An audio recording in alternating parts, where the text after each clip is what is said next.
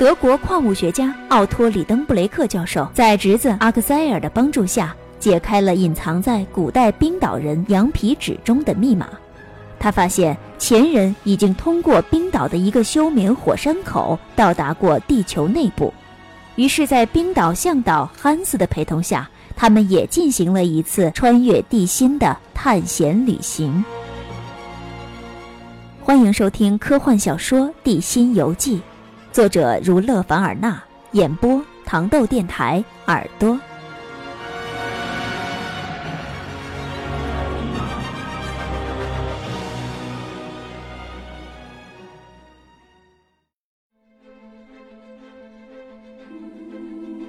固执的里登布洛克教授继续废寝忘食的破译羊皮纸上的密码，而在他彻底破译这些密码之前。他的女仆马尔塔还有侄儿阿克塞尔似乎都被禁足了。阿克塞尔最终鼓起勇气，抱着赌一把的心态，将这个密码告诉了自己的叔叔。这是一个关于地心深处入口的密码。探险者萨克鲁塞姆似乎已经为他们指明了方向。果然不出阿克塞尔所料，里登布洛克教授在得知了这个密码的第一时间，表示要吃点东西，然后命令他收拾两人的行囊。这无疑是一场关于生死的冒险出行。阿克塞尔究竟能否劝说住里登布洛克教授打消出行的念头呢？敬请关注糖豆电台暑期小说剧联播《地心游记》第六集《叔侄辩论》。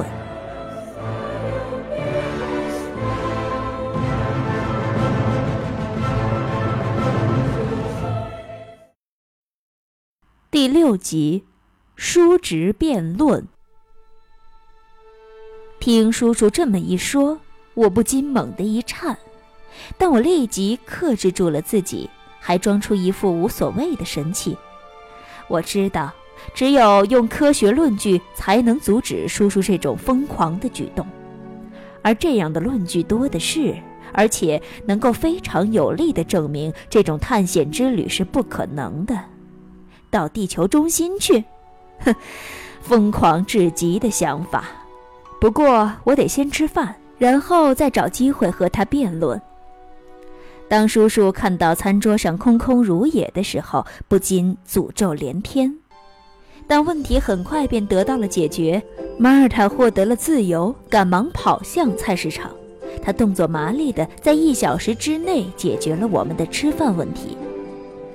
用餐时，叔叔心情愉悦，还开了一些不失学者身份的无伤大雅的玩笑。吃完饭后甜点之后，他以手示意我跟他去书房。我跟随他进了书房，他在写字台的一边坐下，我便坐在另一边。阿克塞尔，他语气温和地对我说：“你是个聪明的孩子。”在我绞尽脑汁、一筹莫展的时候，你帮了我一个大忙，不然的话，我还不知道要耗费多少精力呢。这一点我是永远也不会忘记的，我的孩子。你将和我一起分享我们将来一起得到的荣光。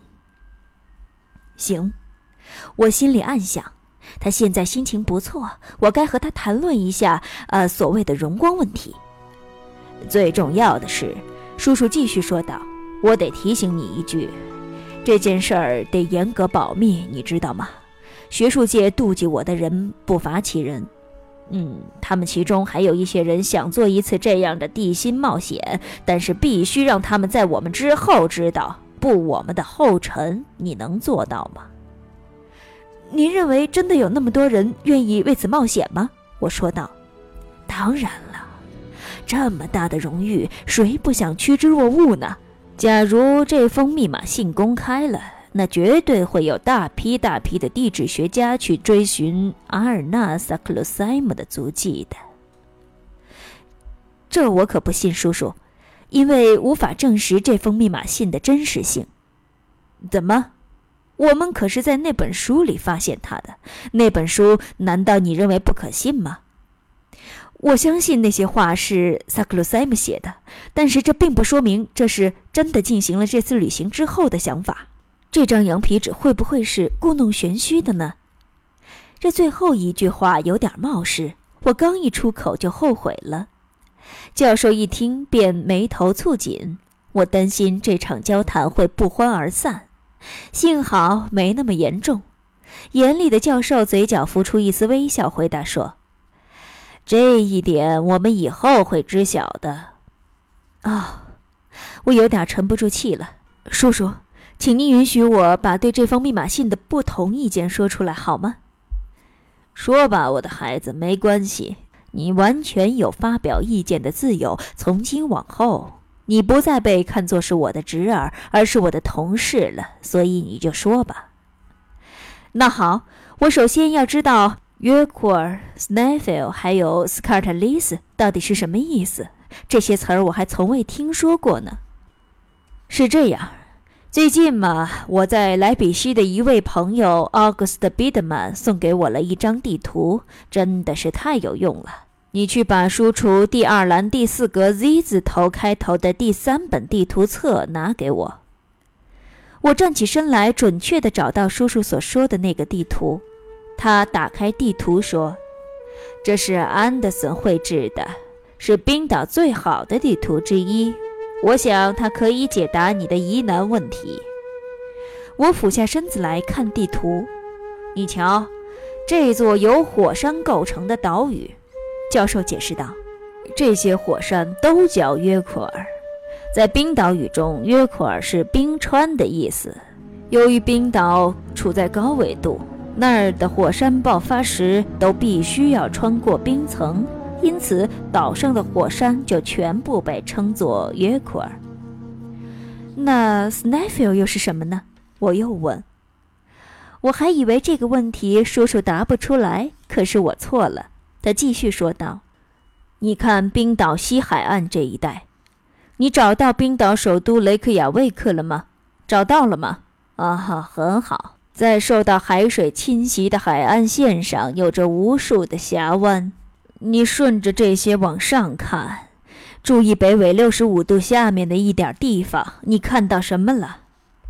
一座半岛，犹如一根没有肉的骨头，顶端好似一块巨大的膝盖骨。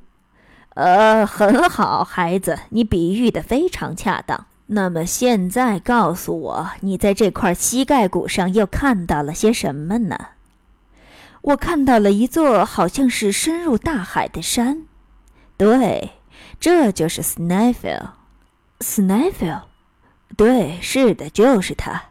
这座山高约五千英尺，是冰岛最著名的山峰之一了。如果通过它的火山口可以走进地心的话，那么它就会成为世界上最著名的山了。这是不可能的，我耸了耸肩，大声地反驳道：“不可能！为什么不可能？”利登布洛克教授声音严厉地问道：“怎么就不可能？因为火山口肯定会堵满着岩灰或者熔岩，所以嘛，那它要是一座死火山呢？”死火山，是的。目前地球表面处于活动状态的火山一共有三百来座，而且大量的火山都是死火山。s n a f e r 就是一座死火山。自有历史记载以来，它只喷发过一次，就是在一二一九年，而此之后，它就再也没有喷发过了。叔叔言之凿凿，我无言以对。于是我不得不转换话题，提及密码信以及其他的疑点。那斯卡尔塔利斯又是什么意思呀？我又问道。他同七月又有什么关系呢？叔叔思考片刻，我刚觉得有点希望，就又听到他立即回答我道：“你的疑点对我来说却是一种启发，这说明。”萨克鲁塞姆一直希望有一种巧妙的方式把他的发现告诉我们。斯奈菲尔由好几个火山口组成，因此就必须指明其中哪一个火山口可以通往地心。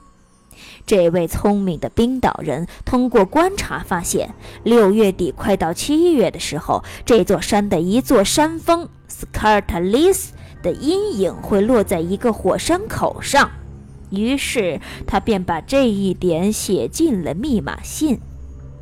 他的这一提示难道不是最巧妙又最准确无误的吗？这样一来，当我们到达斯奈菲尔的山顶的时候，就无需再选择走哪一条路上颇费踌躇了，不是吗？